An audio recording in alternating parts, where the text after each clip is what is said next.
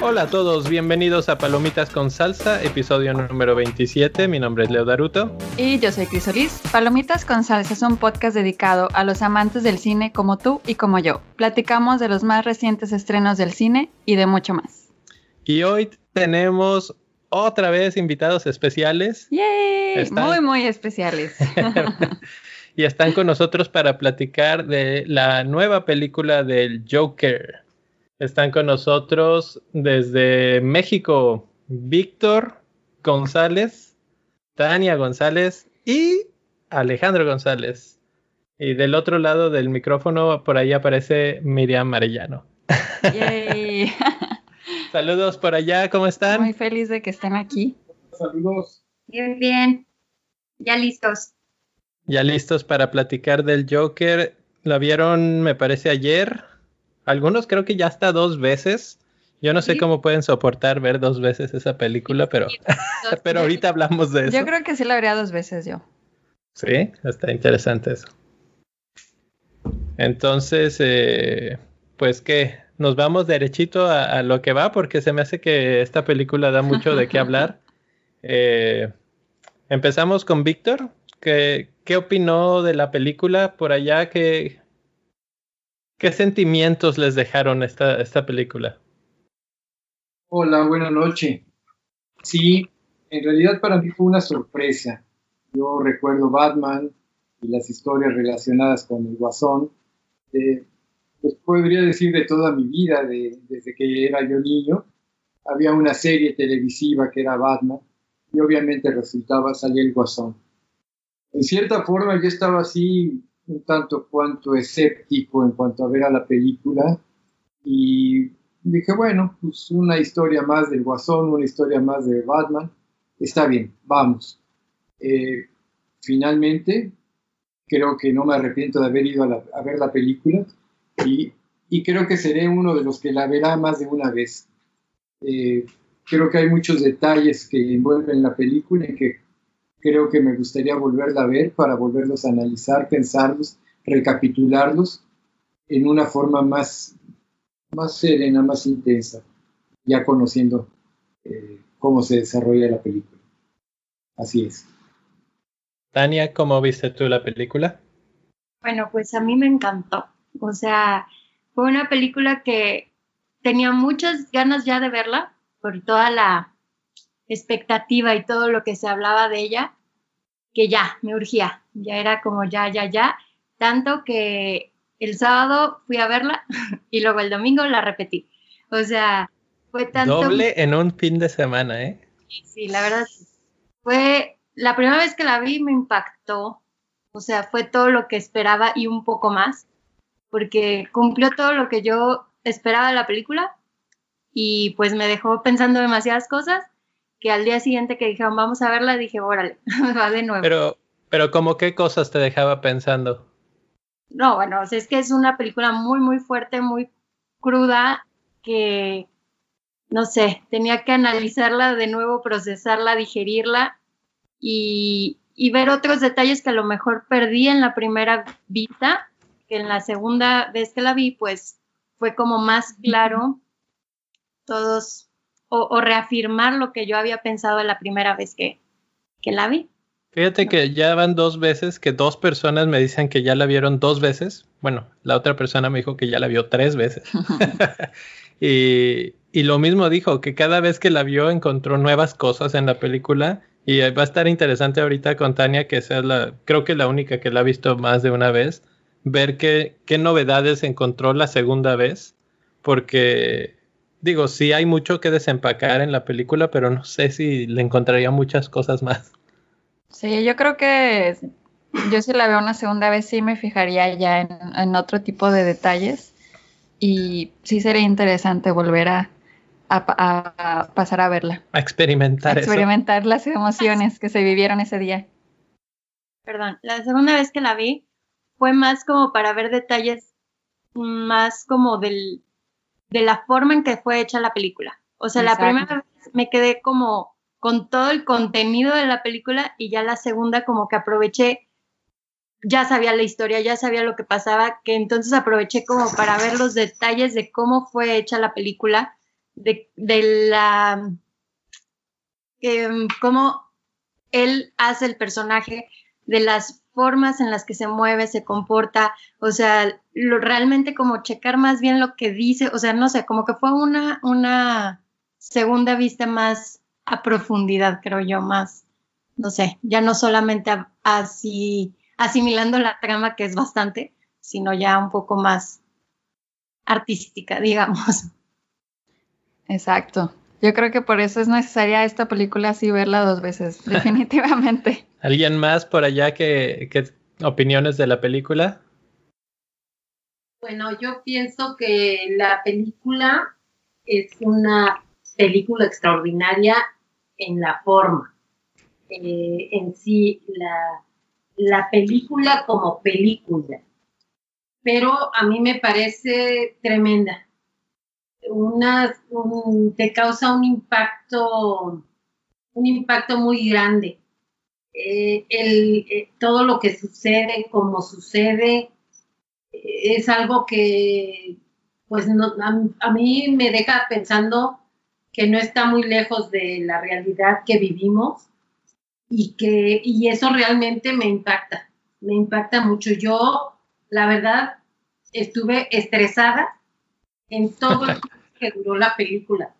Vamos, este, no es una película de la que salgas, este, mm, pues no decir contenta, sino así como, qué, buen qué buena película, ¿verdad?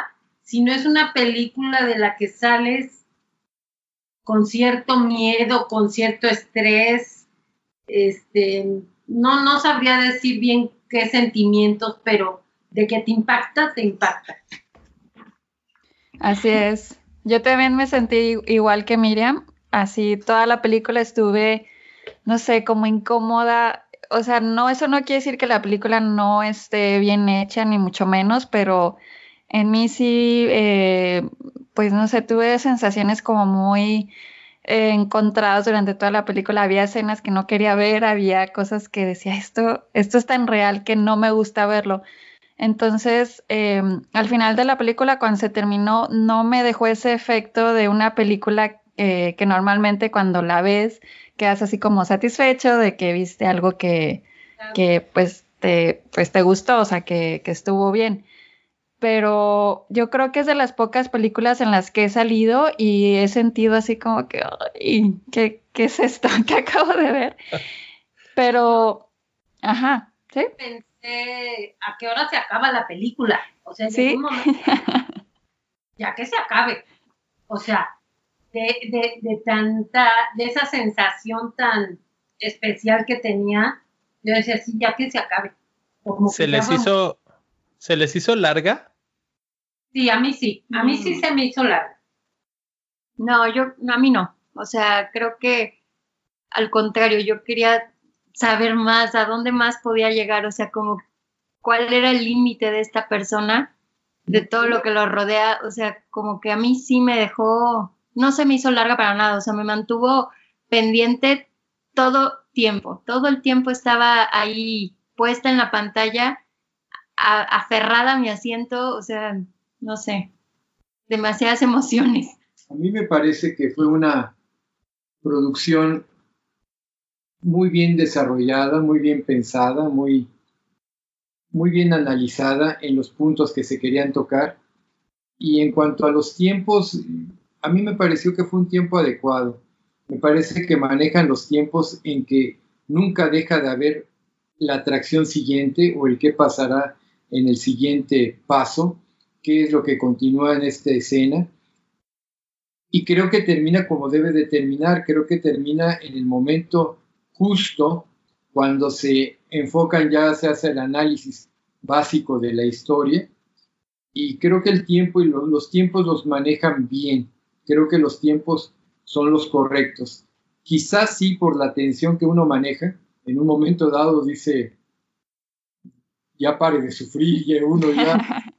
Hay mucha tensión, hay mucha sensación que lo mantiene, como dice Miriam, realmente a uno atento y al borde de la, de la butaca para, para estar atento. No hay un momento de, relajación, no hay un momento de, en que ceda la atención. Así es. ¿Tú, ¿tú Leo, qué opinaste de la película? bueno, sí, ya, ya pasamos por todos por allá. Eh, pues yo sí tengo un montón también, un montón de cosas que decir. A mí la película también me gustó. Creo que la califico más alta en el aspecto artístico que en el aspecto como del, mensaje y de todo lo que vemos en la película en sí. Eh, pero antes de, desempacar todo lo que tenía que decir acerca de la película, déjenme hago un pequeño repaso de, qué estamos hablando. Eh, el nombre mismo nos lo dice, Joker es el, villano favorito de Batman. Esta es una película hecha por el director Todd Phillips y es básicamente una reinterpretación del villano más, eh, ¿qué se podría decir? Más popular, popular o más eh, clásico de Batman, ¿sí?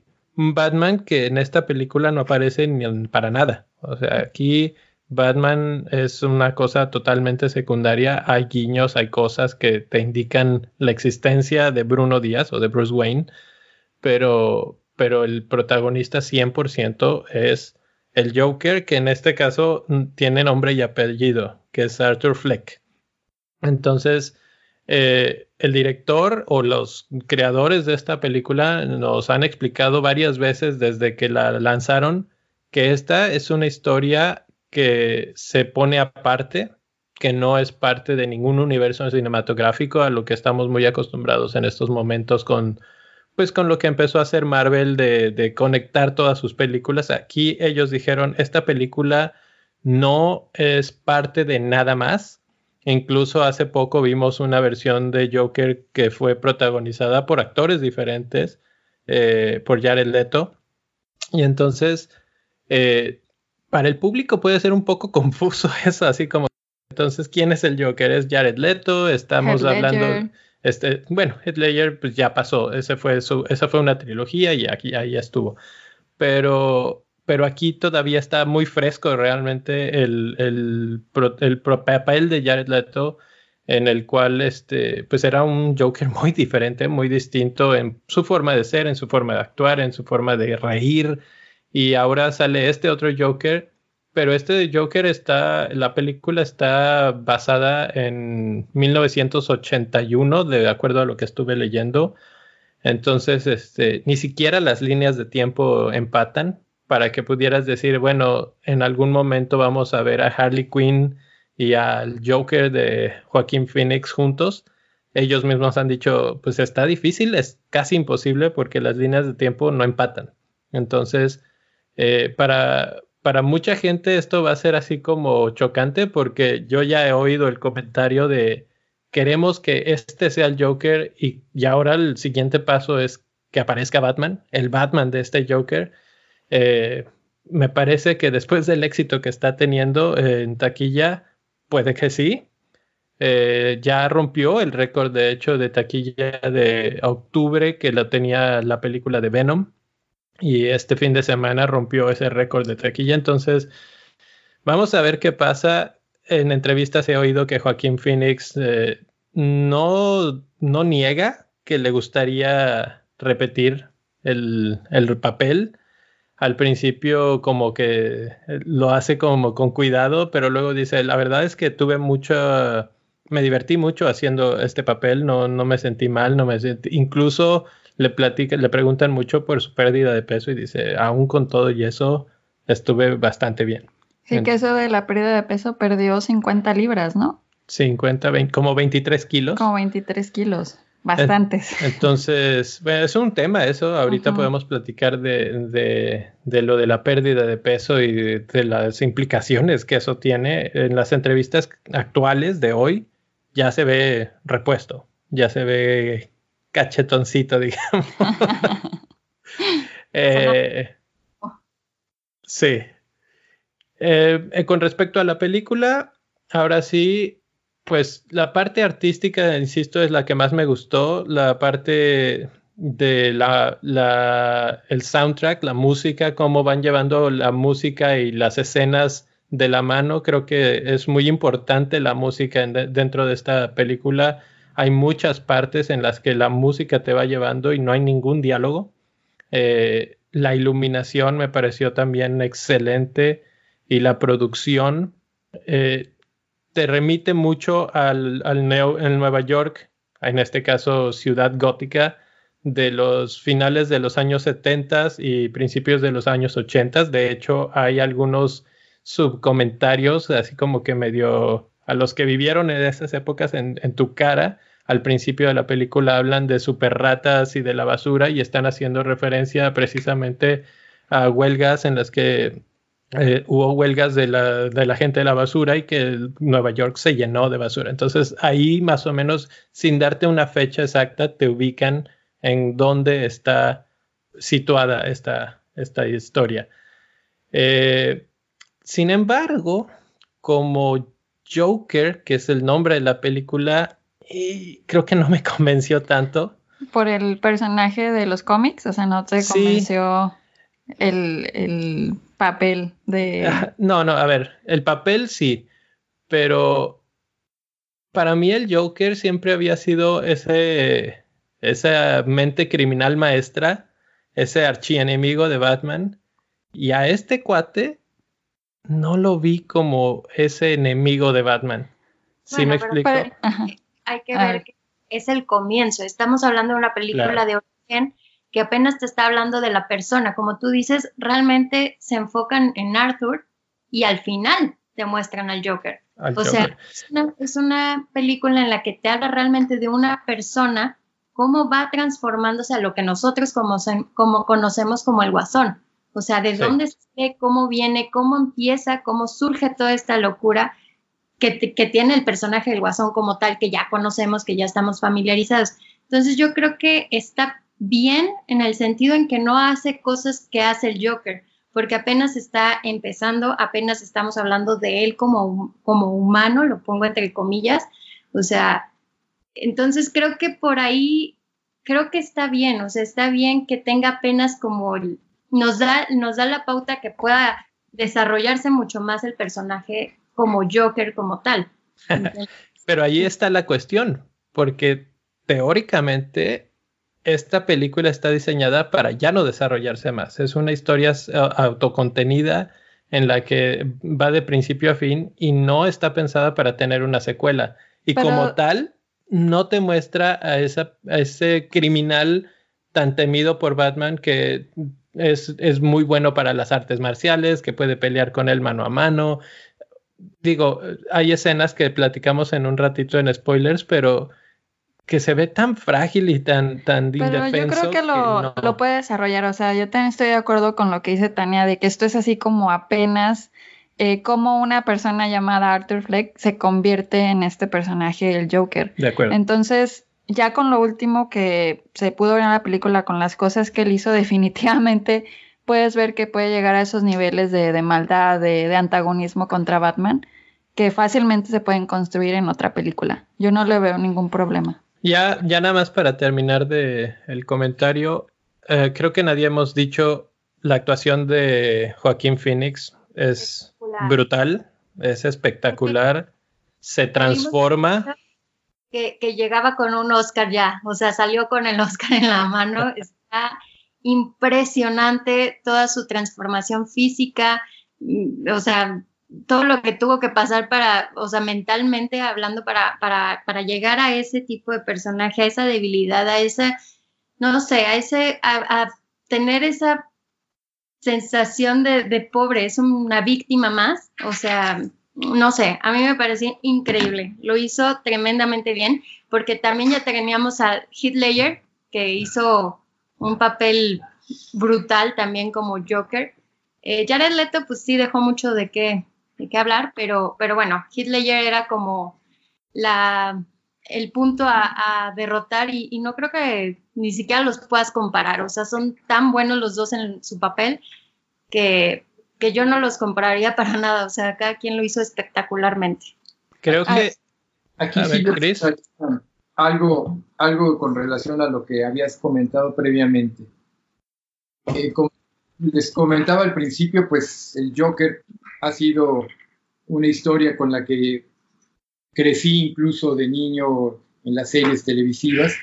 Y el Joker era otro personaje. Aquí se le está dando un enfoque incluso al, desarrollo de, de, este guasón, de este Joker, ¿sí? En cuanto a una historia, se le da una historia incluso a su niñez, a su desarrollo, etc. El Joker que yo conocí en un momento dado previamente no tenía una historia tal, era simplemente un mafioso, un, Exacto. y nada más que, incluso no tenía un nombre propio. Aquí se le da un nombre propio. Y aquellos no tenían un Joker, un, perdón, un nombre propio. Ahora, yo también había formado en mi, mente, en mi formación, un Joker que se había desfigurado su, su rostro, que había transformado su sonrisa a través de unas navajadas, de unas cuchilladas en las comisuras de sus labios para tener esa, sonrisa, esa sonrisa sardónica que tenía prácticamente y que había caído en algún momento dado sobre un ácido. Esto lo repiten en algunas otras eh, series. En la, versión de Jack Nicholson precisamente es el ácido. El ácido y que lo transforma y lo desfigura y lo, y lo modifica completamente. Y también una situación que yo había tenido siempre en mente es que el Joker había sido el asesino de los padres de, de Batman en un momento dado. Esto me lo aclararon ayer mis hijos, pero era la impresión que yo tenía, que, ah. que él había sido el asesino y que en el transcurso del tiempo él es el guasón y finalmente es el enemigo de, de Batman. Así lo había yo manejado previamente. Nada más como un paréntesis previo a los comentarios. Solo, solo como para poner como ya este, un poquito más encima de eso, por eso es que eh, empecé esta discusión o este pequeño pedacito diciendo que esta es una reinterpretación del personaje. Incluso al final de la película, en los créditos, dice basado en los personajes del cómic de DC. ¿sí? No está diciendo que es algo tomado directamente del cómic, no es canon y por lo tanto no podemos esperar que sea la misma historia que veníamos manejando siempre. Y como que ahí se lavan un poquito las manos y dices, ah, ok, entonces es algo distinto. Eh, hablábamos de Joaquín Phoenix y hablábamos de su actuación y de su transformación. Y pues creo que el primer tema a tocar es su transformación. ¿Qué opinas? Cris, que eres la nutrióloga aquí. Ah, no, ¿Qué, ¿qué opinaste de esa transformación? Pues definitivamente son gran méritos. A bajar 23 kilos, digo, no sé en cuánto tiempo los haya bajado. Muy rápido. Definitivamente, pero si fue rápido, pues obviamente me imagino que estuvo en tratamiento, o sea, no fue así como, como a lo loco. Em, lo que yo quería también hablar de su transformación es que él eh, estuvo practicando muchísimo para hacer la voz del Joker. O sea, que además estuve así eh, leyendo, no es fácil hacer la voz y mucho menos la risa. Entonces, realmente él estuvo estudiando eh, súper bien al personaje y, lo, logró. Lo, lo recreó totalmente, tanto físicamente como la risa, como la personalidad. Y yo también creo que su, actuación va a ser de ganadora de algún premio, no sé si de los Óscares, pero sí, sí va a ser eh, ganadora de algo. Combinación. pues de, pues de hecho, eh, se me saltó ahorita comentar al principio, pero eh, la película fue inaugurada en el Festival de Venecia y ahí ganó. sí, a mejor película. En el Festival él estuvo nominado, él no ganó ahí, pero bueno, viene, viene algo para él. Ah, es correcto. ¿Alguna otra opinión de, con respecto a su transformación, a la pérdida de peso desde el punto de vista médico?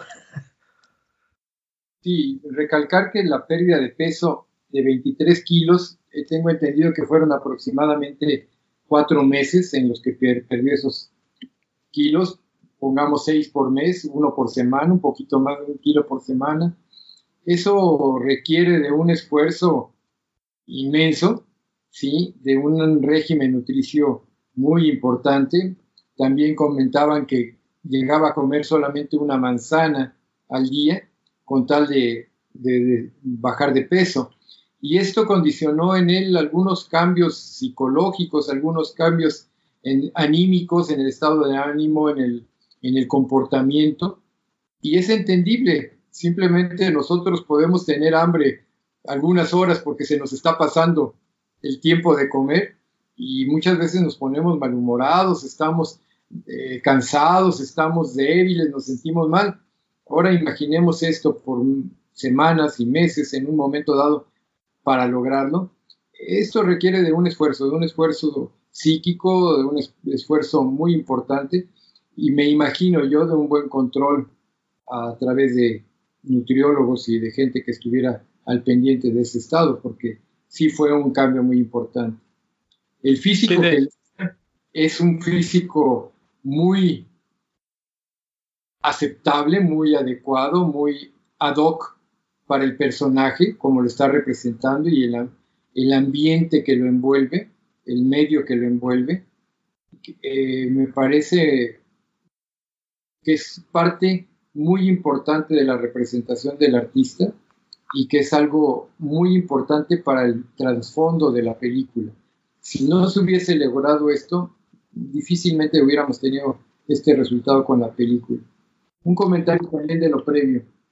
Eh, creo que la suciedad que se ve en la ciudad tal vez represente, como comentabas, el, el momento, la época de huelgas o de no, no lo sé exactamente, pero yo lo interpretaba también como la suciedad del medio ambiente, la suciedad que existe, el, la desatención de la gente, la, el poco aseo, el poco amor a, su ciudad, a su casa, el mundo, eh, está descuidado, se ve basura por todos lados, se ve, pero eso me transfiere a la, a la actitud de la sociedad en un momento dado. Correcto. Tiene una ciudad sucia porque son gente sucia y esto viene después con el análisis del comportamiento de la gente. ¿no? Sí, claro, es una especie de, de, simbolismo de, descomposición social que se ve reflejada en la ciudad en la que esta sociedad vive. Eh, con respecto a lo de su pérdida de peso, de hecho, él comentó que se retiraba de, bueno, no se retiraba, se retiró en el aspecto de que no iba a reuniones sociales porque dice en entrevistas, la vida social gira en torno a la comida y a la bebida. Entonces, si no comes y no bebes, pues no tienes vida social. Y entonces eso también le pegó. Tuvo eh, síntomas, se podría decir, que estuvieron al borde de lo que se dice, pues de los desórdenes alimenticios. Entonces sí lo tuvieron que estar checando mucho para que realmente no cayera en algo como a la anorexia o algo así. Eh, como dije, ya está ahora más repuesto, eh, se ve mucho más, eh, pues gordito, digamos, pero, pero sí debió de ser muy duro. Entonces, pues es algo más extra. No es nuevo para él meterse en este tipo de personajes así tan, tan extremos, ya lo ha hecho en otras películas, pero creo que aquí está alcanzando un, un nuevo tope. Ahora vamos a cambiar un poquito de tema y eh, Tania comentaba hace un momento sobre la victimización de Arthur Fleck y, es una de las cosas que la película subraya varias veces. Entonces, ¿cómo, cómo observan esa parte de la victimización? ¿Lo, eh, ¿Sienten ustedes que el guasón no tenía de otra más que convertirse en guasón? No, no sé. Es que después de todo eso está muy cañón decir, ya basta, ¿no? O sea, pero bueno, no sé, aquí está, está muy interesante la forma en la que plantean al Joker en esta película porque puede ser o el villano o la víctima por la sociedad, o sea, no sé, hasta dónde puede llegar a afectarte una sociedad descompuesta como individuo, o sea, Híjole, no. Bueno, partamos de la base que él tiene un problema mental desde que, desde que nace. Entonces él ya tenía un trastorno mental y el hecho de sentirse en, o de estar en una sociedad que le hace bullying, que no lo, no lo ayuda para nada, pues eso magnifica su estado, eh, su estado malo mental. O sea, y bueno, podría decirse que ha sido víctima, pero, pero pues es muy cuestionable, ¿verdad? Porque él ya tenía una condición mental mal. Así es, yo creo que la pregunta es si se, se, tenía que hacer o, fue víctima, o sea, yo creo que él, por todo lo que él pasó mm, y por lo que tenía, la enfermedad que tenía, que dejó de tomar sus medicamentos, etcétera, o sea, todo esto fue una combinación para que él llegara a estos niveles. Y creo que esta también por una parte por la que también estuve como angustia es como una parte negativa de lo que son las enfermedades mentales, o sea, una enfermedad mental que no está bien tratada, que no tienes la terapia eh, necesaria, puede llevarte a todos estos, es una posibilidad de que puedas caer en estos actos de que el Joker hizo. Entonces, probablemente él fue una víctima en el aspecto que no, nunca tuvo los recursos a su alcance, nunca nadie se los dio, no, tenía los recursos con su familia para que alguien lo apoyara, no tenía los recursos con médicos, no tenía los recursos eh, con eso en sociales, no tenía amigos, etcétera. Entonces, como que todo esto fue la combinación para que él cayera perfecto en lo que finalmente terminó. Era una locura.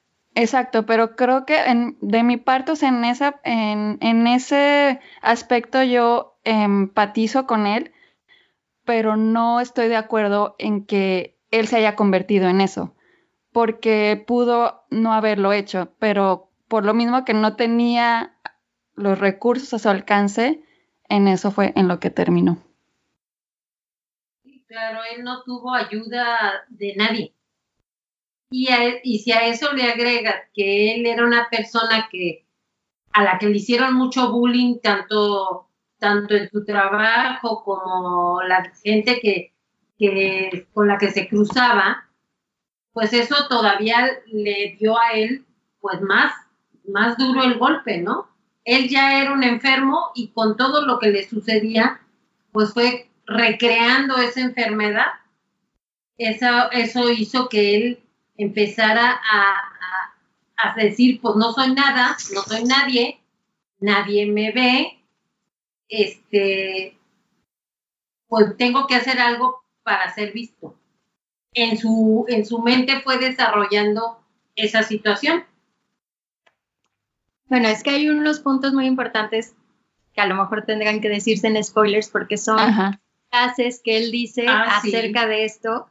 Sí. Ok, ahorita las comentamos en spoilers, esas frases, guárdalas por ahí. Eh, mientras tanto, yo lo que diría de esta película en el, aspecto de, las enfermedades mentales, primero es que esta película me, parece que como que maneja varias capas. Yo la, yo la comparaba con una cebolla cuando salimos del cine, porque siento que tiene varias capas. Una de ellas es el mensaje de las enfermedades mentales de lo importante que es el tratamiento, como mencionaba Chris. Eh, ya mencionamos un poco que él era o, lo plantean como una víctima y hasta cierto punto es una víctima, es una víctima del sistema, es una víctima del sistema de, salud pública de Estados Unidos en el cual no hay este, muchas oportunidades para los que menos tienen y cuando hay una parte en la que él pierde el apoyo de, su clínica y pierde el acceso a sus medicamentos. Y eso desencadena obviamente pues eh, cambios en su forma de ser, en su forma de actuar, etcétera.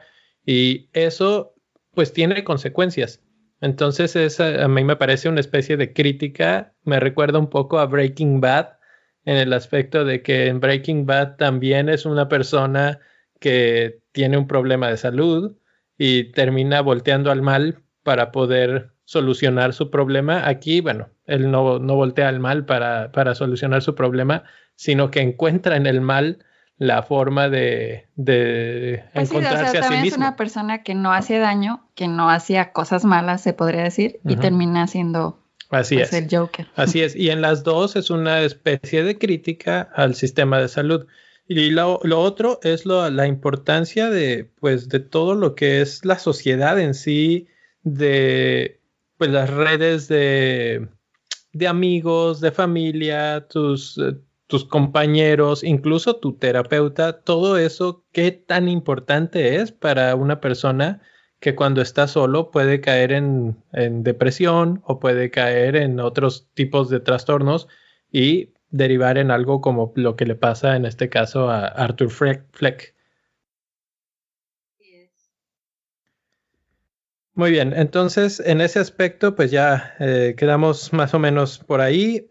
Ahora, hay otros temas que se toma, que se tocan así como de refilón, como el abuso infantil, como la división de las clases, eh, cuando él enfrenta a los ricos y poderosos de, de Gotham City, como ese Thomas Wayne, el papá de Batman, ni más ni menos.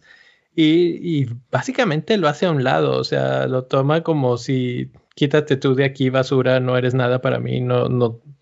Y, y, ese tipo de cosas son el tipo de cosas que poco a poco lo van orillando y finalmente termina él convirtiéndose en una, en la imagen de la anarquía, en la imagen de la insurgencia y de, todo el descontento social que hay entre las dos clases sociales. Hay los ricos que tienen todo, que tienen acceso a todo, medicamentos de salud, etcétera, y los pobres que son básicamente invisibles para, para los demás. Una de las cosas que me parece relevante aquí es que la película es tan realista que por eso siento que, como decía Miriam hace rato, eh, te tiene tenso, te tiene a disgusto, y creo que eso viene porque es muy parecido a la realidad. Es muy cercano a lo que de repente vivimos día con día.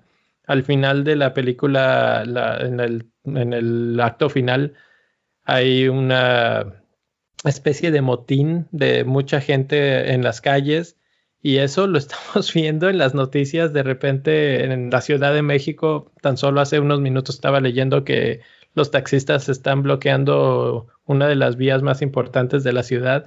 Y yo digo, ok, esto está demasiado cerca a lo que vemos en la película del Joker y por eso siento que nos pega un poco extra. Pues con eso y también las volvemos con las enfermedades mentales, la depresión, eh, pues la esquizofrenia, o sea, todas estas cosas también están por, eh, ahora, eh, sobre todo la depresión eh, está muy a la alza, entonces también es algo como con lo que te puedes relacionar mucho, o sea, lo, lo, ves por todos lados, lo lees por todos lados, entonces te lo ponen enfrente en la película y es así de no, no quiero, no quiero ver la realidad.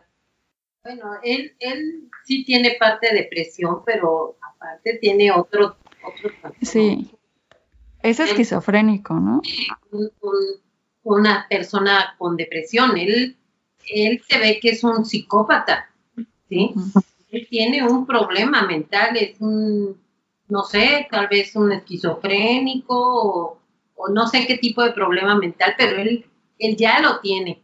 Aparte, como agregado podría quedar también la depresión, ¿sí?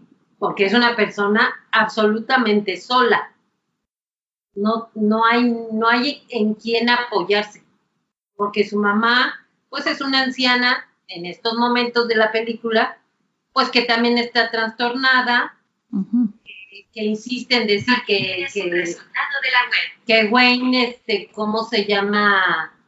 Eh, es el padre de él, en fin. Entonces, yo siento que él está con muchas cargas encima. Así es, y esa es la parte que te hace como ser empático con él, de que dices, pobrecito, la verdad, sí, pobre. Esa es una pregunta que yo tenía. Bueno, o sea, la pregunté a Chris saliendo del cine y no sé a ustedes cómo lo sintieron. En algún momento estaban, eh, ¿cómo se dice en español? Rooting for him. Así, este, pues apoyándolo, diciendo ojalá que le vaya bien. Se descubrieron a sí mismos, así como. O, qué bueno que se vengó, o así, ¿no? También es así como que en esa parte también. No tanto como un apoyo de que, pero sí sentías como empatía por él. O sea, bueno, yo sí llegué a sentir así como.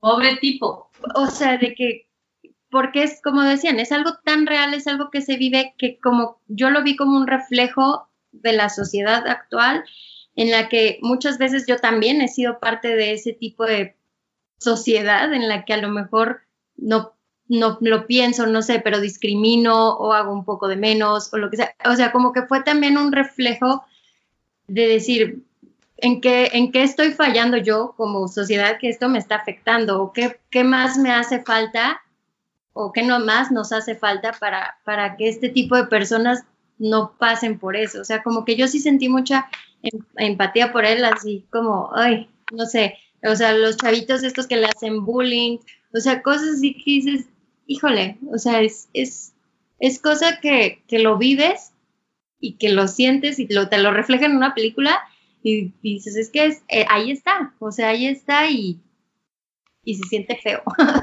no sé. Ok, eh, no, yo no sentí empatía por él en ningún momento.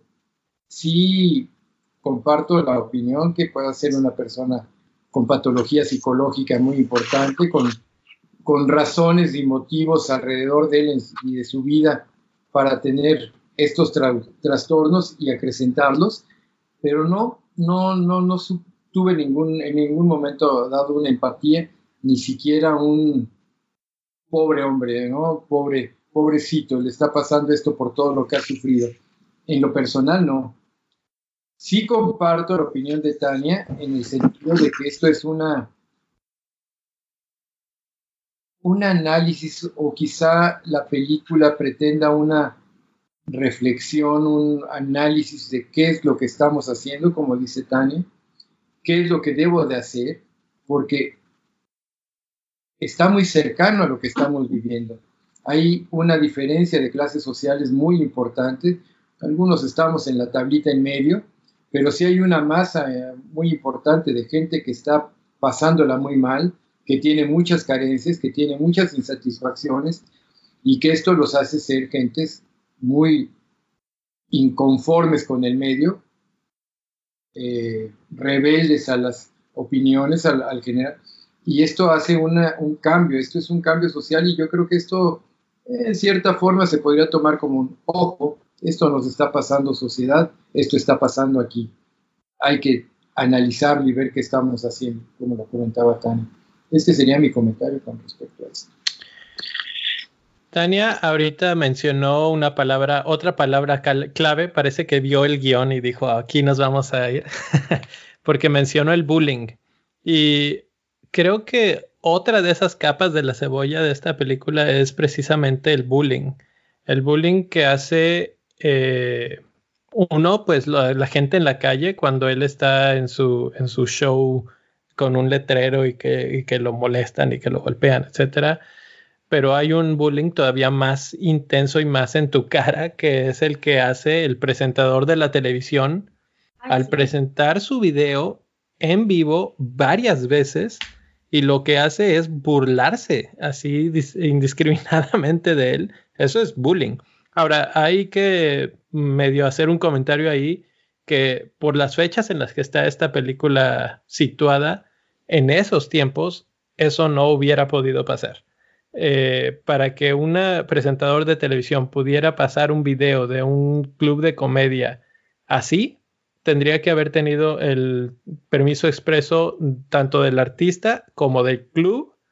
De otra forma, podría haber incurrido en, eh, en demandas legales importantes. Entonces ahí, bueno, pues se sale como que un poquito de, de la realidad de lo que pudiera haber pasado con respecto a esa época. Pero eso nos cae una vez más muy, muy a tono con la vida actual, porque ese tipo de bullying lo vemos todo el tiempo ahora con el ascenso del Internet y del YouTube y de todos los videos que rolan por, por los teléfonos todos los días, que te llega el video de, de un niñito que dijo cosas este, a su mamá cuando lo recogieron de la escuela y no sé.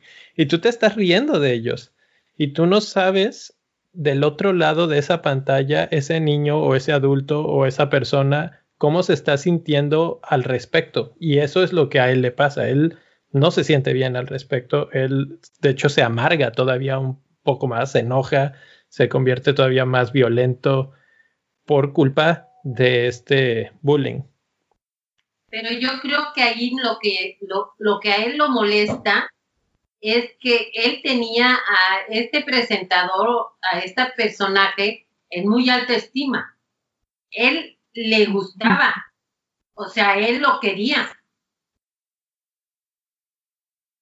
Sí, definitivamente el, eh, siento que como dice, es, es, lo que más le duele, Sí, que, que su ídolo sea el Ah. que se burle de él. Pues sí. Bueno, Ya podemos pasar a los spoilers porque tengo muchas cosas que comentar y me limitan. una última cosa antes de spoilers entonces. Nosotros aquí casi casi que todos somos demasiado jóvenes para recordar o incluso probablemente haber visto una película de Martin Scorsese que se llama El Rey de la Comedia. Pero tal vez hay un par aquí que sí la hayan visto. Víctor o Miriam, ¿la vieron? No. Bueno, me, me, me hacía así, quería hacer, eh, asegurarme que no, porque una de las críticas más importantes que ha recibido esta película es que es muy derivativa, que es básicamente esa, la misma trama.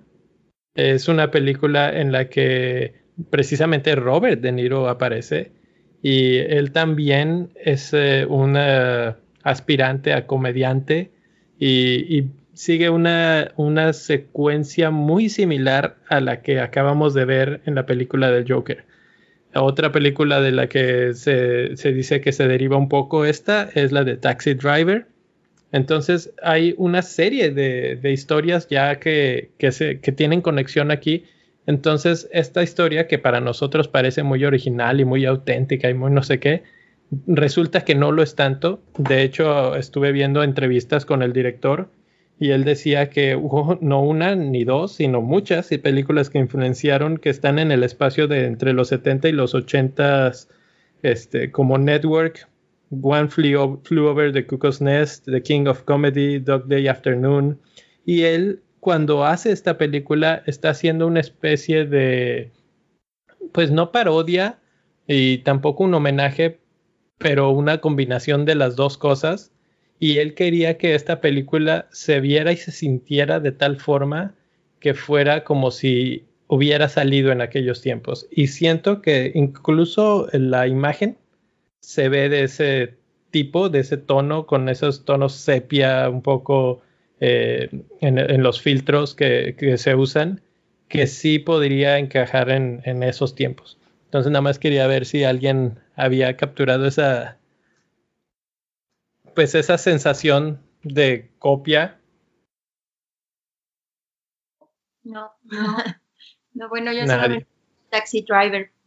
y sí había leído esas este, comparaciones, pero no he visto las demás películas, entonces no, no sabría. Sí, ese, ese, es el problema, que como pues no, no las hemos visto, no podemos hacer esa conexión tan inmediata. Pero bueno, creo que ahora sí ya tenemos suficiente eh, que decir para spoilers, entonces nos vamos a partir de ahora a spoilers. Y eso fue del trailer de la película de Joker. Estamos de regreso para los spoilers y vamos a empezar con Tania, que es la que, que es la que ya tiene más cosas que decir. Este, yo, no sé. bueno, ¿cuál fue su escena favorita o su escena que más los marcó de esta película? Pues para mí, eh, pues hay como varios momentos en la película, pero bueno, es que aquí ya me voy a estar yendo como más al final, casi, casi. Para ti el final fue lo más impactante. Pues es cuando él como que ya el embrace, eh, como que ya acoge la, la personalidad de Joker.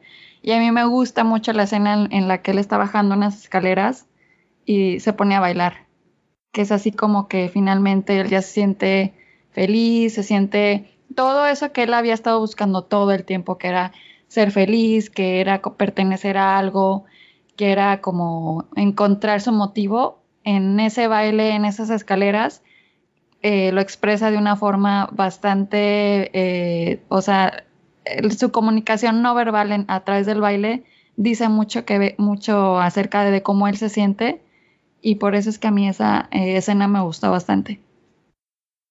De hecho, las escaleras tienen mucho que ver en esta película. O sea, siempre, bueno, no sé, esto lo pude ver la segunda vez que la vi.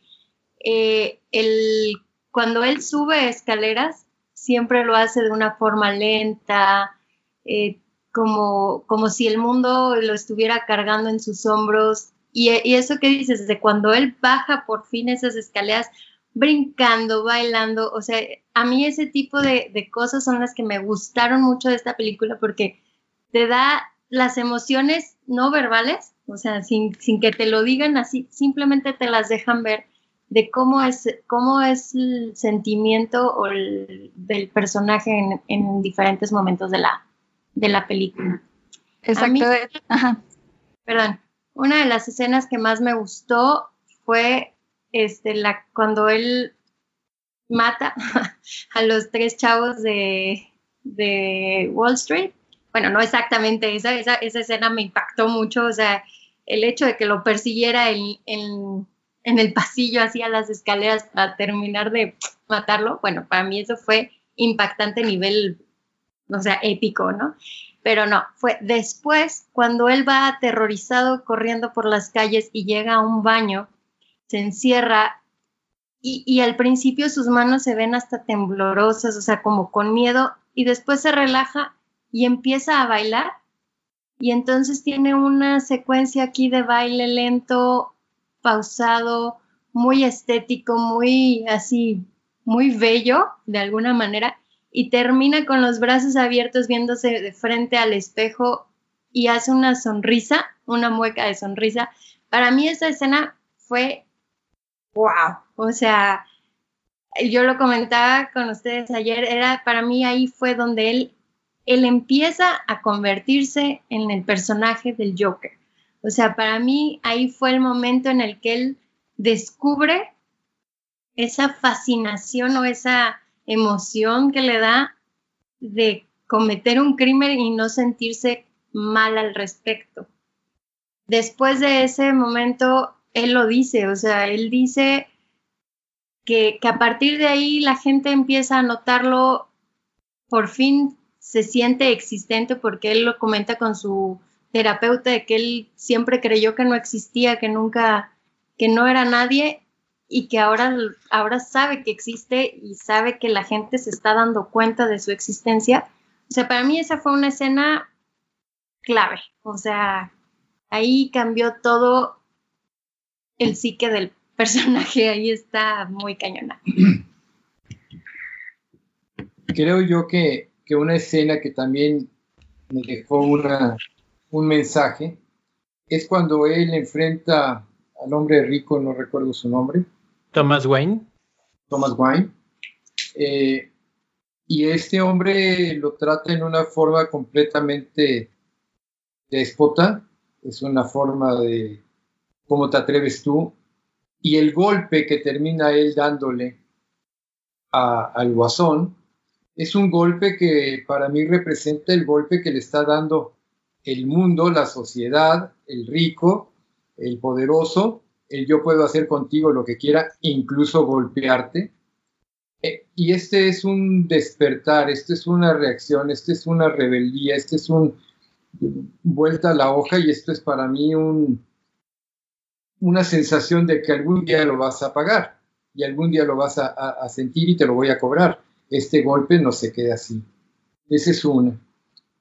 Y otra escena que, me impactó por la trascendencia que puede tener este personaje con todo el análisis que se le ha hecho de trastornos psicológicos.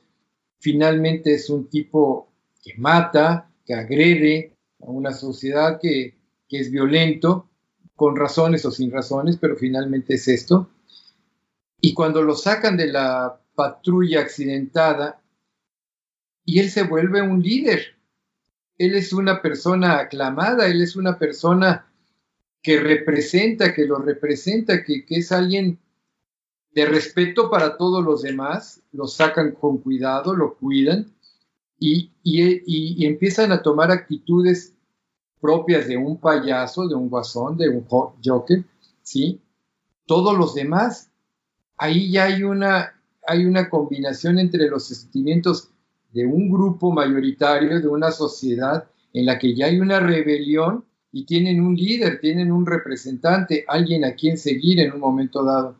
Eso para mí también me dejó una impresión de, caray, finalmente no nos fijamos quién pueda ser nuestro líder, pero si este me revela, si este me, me hace rebelde y me hace algo en contra de la sociedad y en contra de todas las injusticias que pueda haber, yo lo sigo. Esto, digo, cuidado.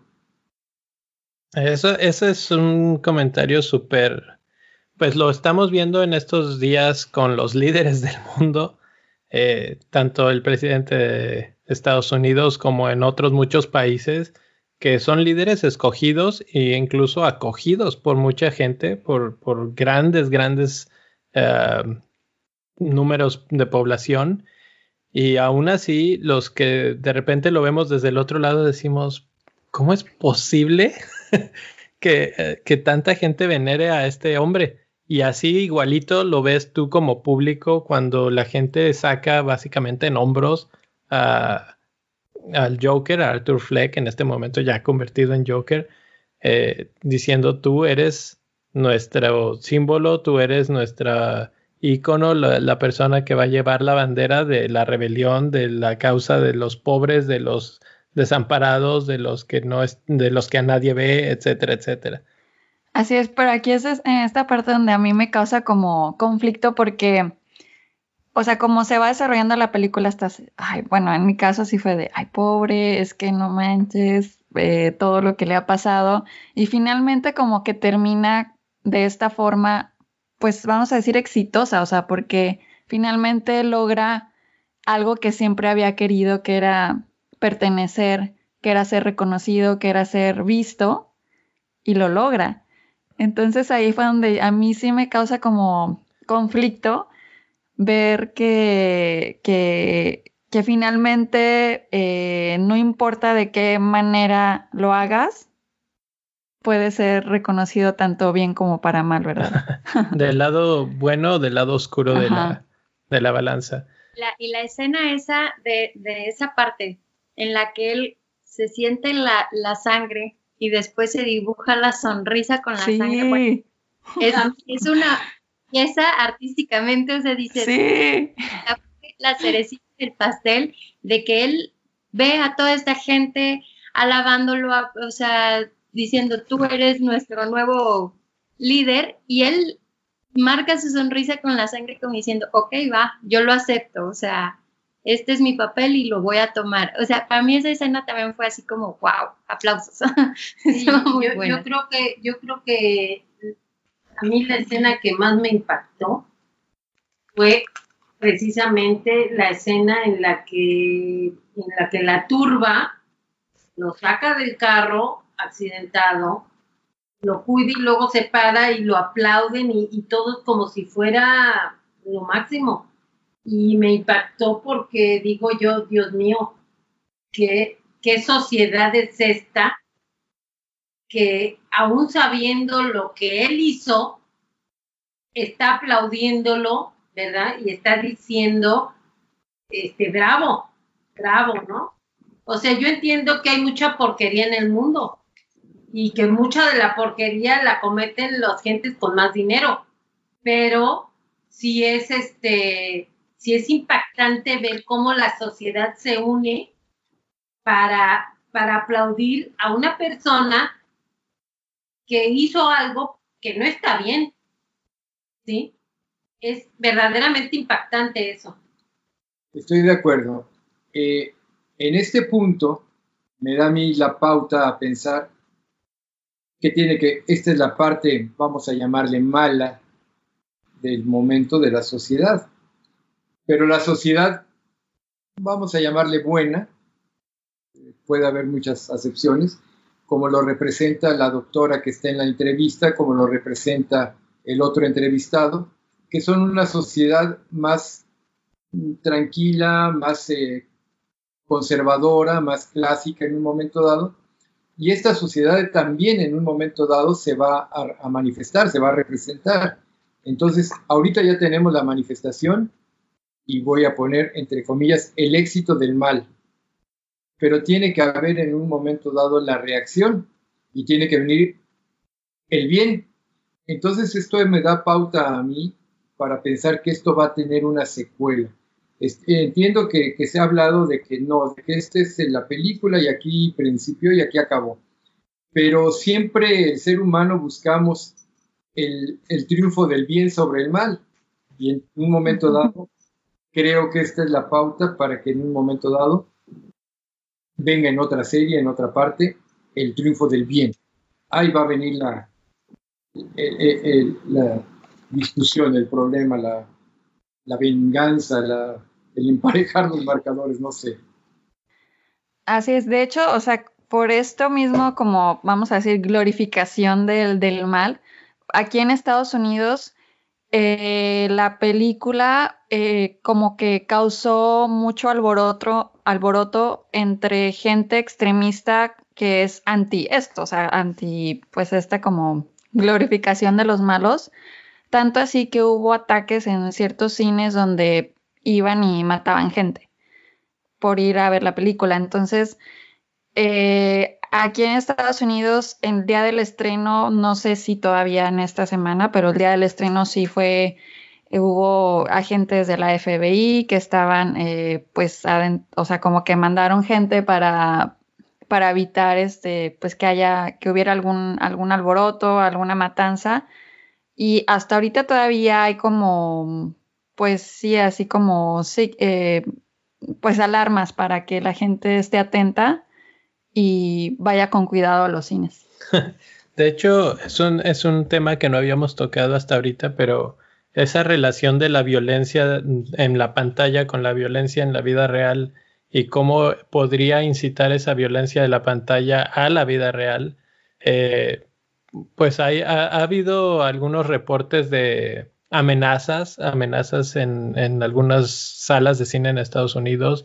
Como dice Chris, se han desplegado eh, policías en algunos cines, sobre todo en California y en Nueva York, que van encubiertos para, pues, para estar ahí por si cualquier cosa pasa. Entonces, creo que yo iba consciente de eso a la película y eso es uno de los factores que hizo que la película me fuera todavía más tensa. o sea, si ya la película de por sí es tensa, esa suma de factores y ese extra de la vida real era así como de Sí. Sí estuvo tenso ir al cine con todo este y, estas noticias de fondo.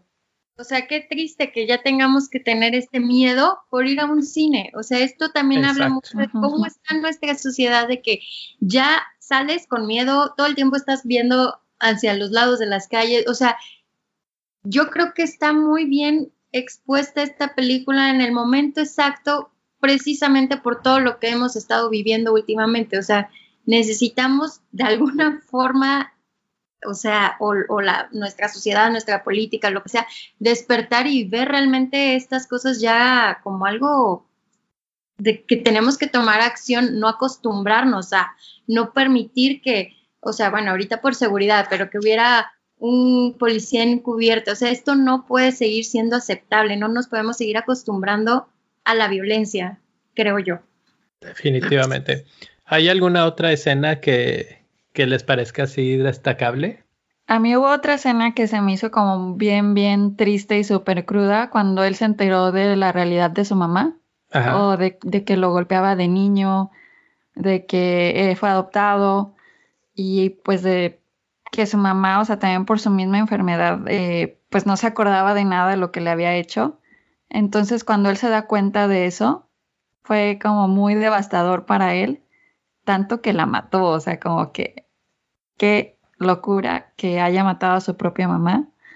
Obviamente después de haber matado a los, a los eh, chavos del, del andén, ya empezaba él su transformación a Joker, pero como buen villano tuvo que pasar por, por este matanza de su madre como para darle todavía más ese esa parte de, de dolor y de, de, odio. Sí, de hecho yo comentaba eso, eso cuando él se entera en el manicomio, en el Arkham Asylum, de, de la verdad de su mamá, porque no, hemos, aquí hay un elefante en el cuarto que no hemos mencionado, que es el super twist que le pusieron a la película, de que hay un momento en el que hacen, te hacen a ti creer como público que el Joker es hermano de Batman.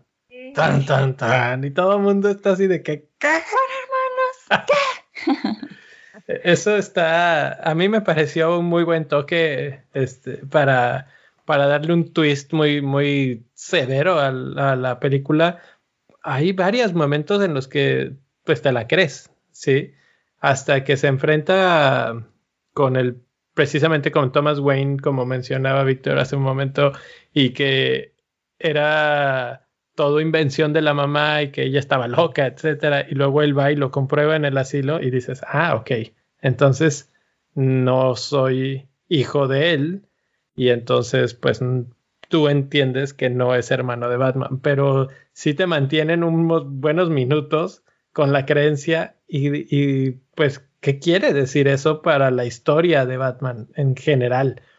Eh, es, estuvo, a mí me gustó mucho, a mí se me hizo muy impactante la, la forma en que lo manejaron porque te la van manejando muy, muy inteligentemente. Te, tú como que vas atando cabos y te vas dando cuenta de lo que está pasando hasta que llega la revelación y te quedas así de ¿qué está pasando aquí? Y creo que hasta me sentí aliviado en el momento que dijeron no, no, él es adoptado y no es hermano de Batman. Dije, ah, qué bueno. Sí, no. Incluso porque manchaba la memoria de los papás de Batman. Sí, sí, sí, sí. Eh, sobre todo, bueno, su papá. Eh, pero eh, volviendo a esa escena de, del asilo del manicomio y complementando lo que decía Tania hace, rato cuando mata a los primeros eh, de Wall Street, creo yo que ahí en la parte de, la, de, la de los primeros asesinatos es cuando se da sus primeras probaditas de ser el Joker. Y en ese momento en el asilo, cuando está viendo los documentos y lee la información, eh, a mí una de las cosas que destacaba al principio era la parte artística y creo que el manejo de la luz y de las cámaras fue muy bueno y nos está dando mensajes de nuevo. Eh, hay un momento en el que está leyendo los papeles y la toma es de frente, es un primer plano, estás viendo su rostro, pero cuando ya descubre la verdad, la toma cambia y está vista desde arriba con un lente mucho más amplio en el que tú puedes ver todas las escaleras arriba y abajo y entonces te da una sensación de profundidad de que está como en un hoyo, como en una especie de pozo, una cosa así, que está lejos, está sumido y esos contrastes hay una ventana detrás de él y se ven muchas sombras. Entonces, esos manejos de la luz, de la sombra, de la cámara, de cómo cambió la escena, la situación en el mismo lugar, me pareció muy inteligente, muy, muy bien lograda definitivamente. También, bueno, esta escena es importante, la escena en la que, en la que comentaba Chris de que mata a su mamá, porque al final, cuando él está con el Murray, que es el presentador de la televisión, y que él confiesa todos sus crímenes y todo lo que ha ocasionado, él dice, yo ya no tengo, o sea, lo dice, es, lo dices porque estás loco, y dice, pues no sé, o sea, yo ya no tengo nada que perder. Él realmente se elimina, como quien dice, todas las partes que ataron o que lo impidieron hacer feliz en su vida, que, que, ahorita en este momento él dice, pues ya, o sea, que venga lo que venga, yo ya no tengo nada que perder, yo por fin descubrí quién soy y a qué vine al mundo, ¿no? O sea, eso también es una parte importante en la que él ya pierde completamente el piso, o sea, ya no tiene nada que lo ate a una persona coherente o, o sana mentalmente, ya es como, ya, da igual. Yo creo que, eh, creo que no lo dije hace un segundo, pero en esa escena de las escaleras es cuando finalmente se termina de convertir en el Joker. Y este, el principio fue en los primeros asesinatos, ahí es cuando él termina de convertirse en el Joker, regresa a su casa, se mete a la casa de la vecina, etcétera, ya totalmente deschavetado, digamos. Y esa escena que menciona Tania en el show es cuando él se presenta al mundo como el Joker, porque incluso la, el, el, guion te lo dice o la, el texto te lo dice claramente. Cuando me presentes, preséntame como el Joker. No me presentes como Arthur Fleck ni nada. Entonces ahí él ya se siente Joker, ya no se siente Arthur. Claro.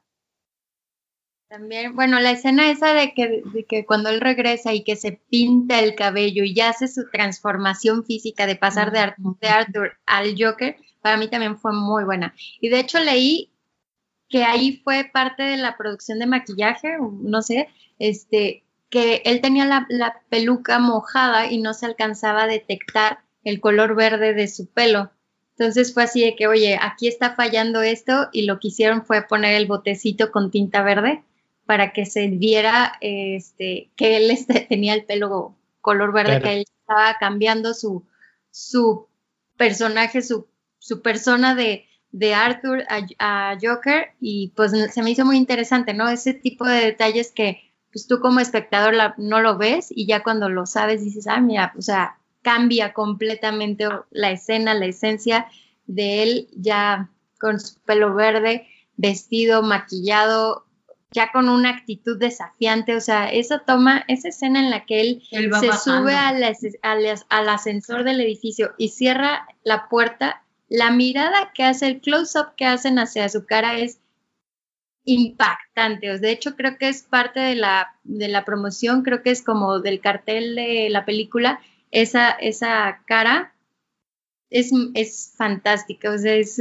la toma es buenísima de que él ya va caminando con una actitud completamente diferente, totalmente, este, no sé, confiado en sí mismo y es después cuando viene la escena de las escaleras cuando baja todo esto. Ya se siente eh, bien en su propia piel, se puede interpretar.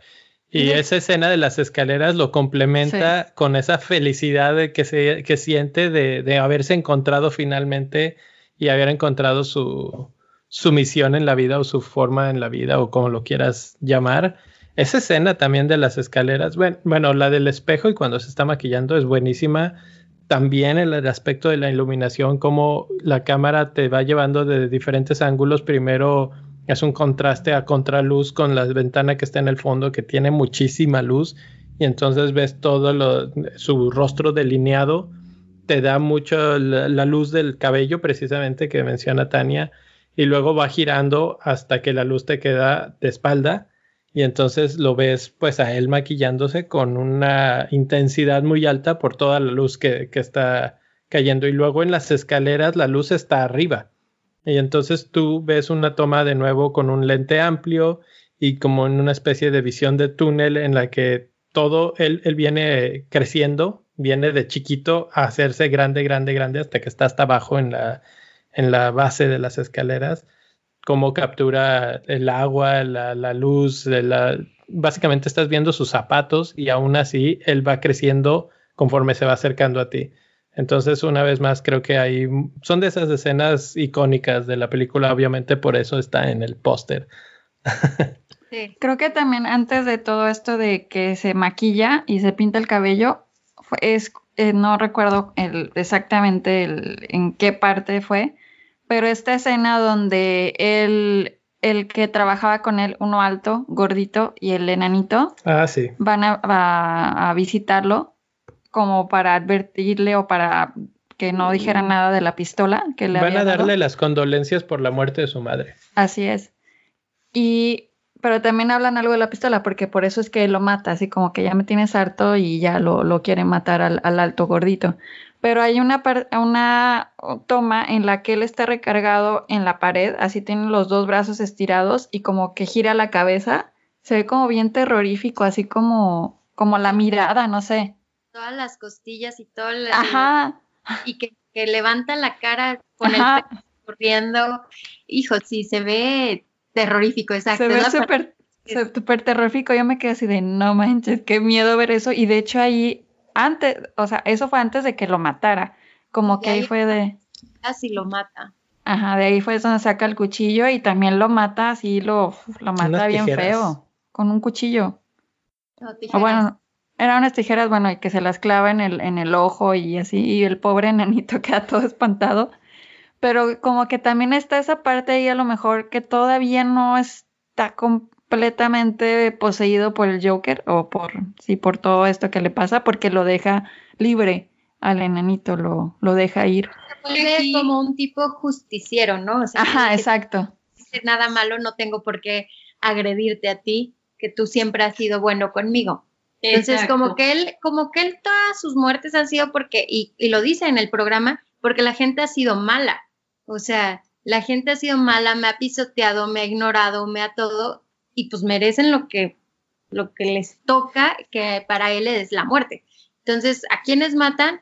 Pues a los hombrecitos estos que, que lo golpean, lo burlan, bla, bla, al hombre este que era de su trabajo, que también lo, lo maltrata o lo, le miente, lo, este, a la mamá, que bueno, pues, todo lo que se entera que ella le hizo. O sea, como que él dice, yo estoy pagando justicia por todo lo que a mí me hicieron, porque pues mientras a mí me lo hicieron, nadie, a nadie le importó. O sea, mientras a mí me molestaban y me pisoteaban, a nadie le importó. Y ahora que, que es alguien más, entonces sí, sí toma relevancia. Y es esa, esa conversación que tiene hasta el final con, en el programa es es muy buena, es así toda su reflexión de por qué lo hace y, su sentir, o sea, es, es algo, la verdad, también muy impactante, creo yo. No sé, ¿qué piensan? Sí, esa, esa última escena sí es así como la cereza del pastel, o sea, fue así como un súper buen cierre, así como para decir, aquí ya, eh, pues se termina de coser este, toda esta idea del Joker y, con esa escena que se termina de, ver el potencial o el, eh, de lo que puede ser capaz este personaje. ¿Alguna otra cosa, escena o situación? Solo una última, entonces, una última cosa que, que yo tengo que comentar es algo que probablemente iba hasta arriba al principio de toda esta discusión del podcast, y es que la narración de toda la película, y esto los va a, tal vez a dejar pensando un poco, y ahora que la vayan a ver por tercera y segunda vez, me dicen qué opinaron, pero él es el narrador de toda la historia. ¿Sí? Y es un narrador a lo que se le conoce eh, narrativa como un narrador eh, poco confiable, precisamente porque él tiene esquizofrenia, porque él sufre de problemas de salud mental, te está narrando historias que nunca pasaron. ¿Sí? Y las de eh, la negrita, por ejemplo. El ejemplo es la novia, que él se imagina con la novia varias veces y eso luego la misma película te revela que no sucedió. Sí. Pero también, por ejemplo, en el club de, de comedia, él se imagina triunfando y tampoco triunfó. Él se imagina en algún punto yendo al programa de Murray y triunfando en el programa de Murray y tampoco triunfó o tampoco sucedió la película no te da indicaciones de cuándo él está imaginando las cosas y cuándo no. Simplemente hay veces que te dice, que te recalca si esto no sucedió porque ya te da las imágenes, sobre todo con la novia, te da las imágenes de que él nunca habló con ella más que una vez en el elevador y ya. Eh, entonces, eh, en ese momento se vuelve un narrador sumamente inconfiable para el resto de la historia y te hace hasta cuestionarte qué tanto de todo lo que vimos realmente ocurrió o todo ocurrió en su misma cabeza. Porque si se ponen a pensar, la película inicia con él estando en el manicomio y él termina también en el manicomio. Y, antes de estar en el manicomio, él estaba libre y con toda la, la turba como el rey de los, de los malos, digamos, o el, el, símbolo de la rebelión. Corte A está en el manicomio y está siendo entrevistado y entonces ahí como que de repente hay una desconexión que en la película nos explica, no te explica por qué eh, pasó de un lugar a otro sin que te dijeran a qué, en qué momento lo atraparon de nuevo la policía y todo. Bueno, pudo haber pasado fuera de cámara. Dice, siento yo, en el momento en que te pasan otra vez al, a Bruce con sus papás muertos. O sea, eso te da a entender de que sí sucedió todo, de que sí mataron a Bruce, digo, a los papás de, de Bruce Wayne.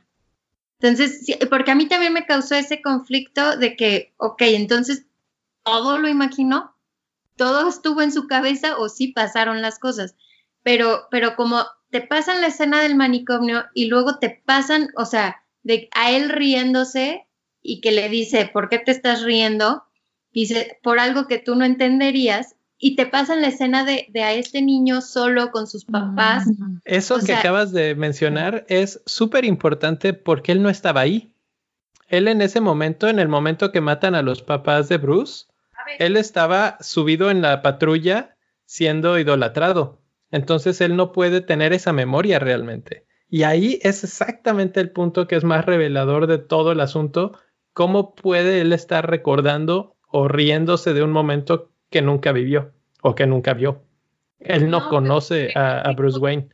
Yes. A lo, es, yo, yo quisiera pensar eso, que se entera por las noticias de que mataron al, al que iba a ser el al gobernador o alcalde. Al alcalde, sí. O sea, como que termina enterándose de que lo mata y a mí me causa, o sea, su risa en ese momento, yo les decía a mis papás, era de que siento yo que es como la, la paradoja de este niño que tenía todo, que tenía unos papás, que tenía dinero, que estaba, tenía todo, y yo que nunca lo tuve, ahora está igual que yo. O sea, y entonces se ríe, y ese es el chiste del cual se ríe, o sea, de, de cómo de alguien que tiene todo y yo nunca tuve nada, ahora somos la misma persona o, vamos a crecer de la misma manera. Entonces, no sé, o sea, como que sí causa ese, ese tipo de confusión de que, oye, estabas aquí este, todo el mundo celebrándote y de repente corte A, estás en un manicomio y luego pasan lo de, lo de los papás de Bruce Wayne. O sea, como que yo así lo interpreté y esa es mi ¿Sí? forma de, de, de, analizar esa parte de la película, ese final de la película. Hay una escena que no entendí. ¿Por qué hay huellas de sangre cuando va caminando en el pasillo? La mata. Mata a la psiquiatra, a la doctora. Sí, o a... sí se interpreta que la, que la mata, o sea, está en la entrevista y te sacan del cuarto a ti para que no veas. y lo único que se sabe es que él la mata y luego camina sobre su sangre y sale dejando huellas. Bailando de nuevo, o sea, lo volvió a hacer. Ajá. Ay. Bueno, entonces comentarios finales y calificación. Empezamos con Miriam. Pues comentarios, yo creo que es una muy buena película, como ya dije, de, de contexto cinematográfico, pero muy impactante. Una película muy, muy impactante. O sea, y, y creo que el, el, el impacto es porque retrata una sociedad enferma como la que tenemos y que puede llegar a presentarse casos así, o que de hecho hay casos así, y que pues es, te causa cierto temor, cierta, pues cierta angustia, cierto susto, ¿verdad? El saber que esta historia no es tan irreal. ¿Calificación? Pues como película yo le pondría un 5. Cinco estrellas. Tania. Porque logra su cometido. Impactar. Este, bueno, pues sí, básicamente todo lo que hemos hablado es una película muy real, aún dentro de un mundo de ficción, pero es tan real que impacta. Este, yo creo que mucha gente debería verla, o sea, porque es un despertar de lo que está pasando de otra, visto de otra forma, o sea, en una película de superhéroes, que en este caso no hay superhéroes, pero bueno. Este, pero sí, siento que es una excelente película, una excelente actuación y, y pues yo también le doy cinco estrellas porque me impactó, me hizo pensar, me hizo reflexionar, me hizo volverla a ver. Entonces, para mí una película que, que ya te mueve más allá de dos horas de tu vida, vale la pena cinco estrellas.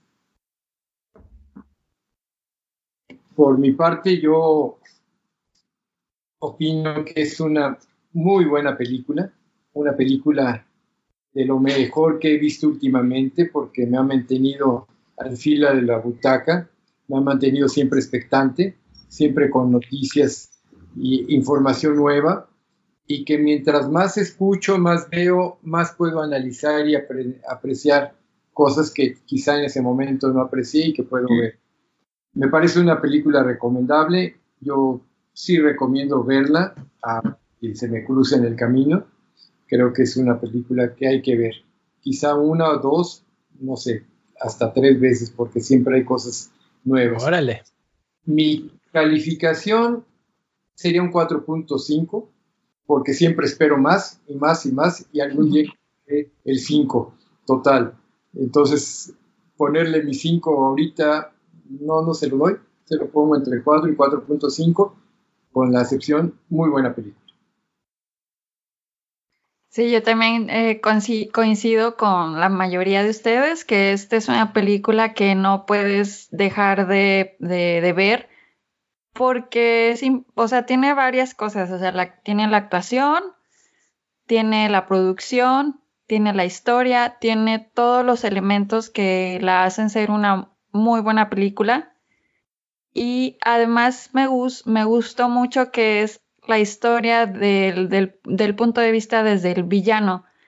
Y me gustó mucho que es una reflexión de que todos partimos de ser un, una persona, un ser humano, que dependiendo de las situaciones a las que te enfrentes y del apoyo a los que tengas en tu vida y sobre, y sobre todo el cariño de las personas que te rodean, van a hacer que tomes cierto camino en tu vida.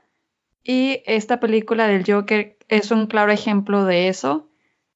Por lo tanto, yo la recomiendo, vayan a verla y yo le voy a dar cuatro estrellas.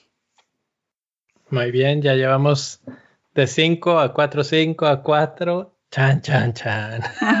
¿Tú, Leo, cuánto les eh, No, yo creo que sí, todo el mundo, estoy de acuerdo con todo el mundo. Está muy bien hecha la película, muy bien actuada sobre todo. Eh, a mí lo que más me gustó fue la parte cinematográfica. Eh, sí me queda un poco a deber en el aspecto de, pues ahora que sé que es un poco derivativa y todo esto, pues no la siento ya tan original después de todo. Sin embargo, sí retrata muy bien sobre todo a la sociedad actual, entonces eso creo que es importante siempre en este tipo de medios, en las películas.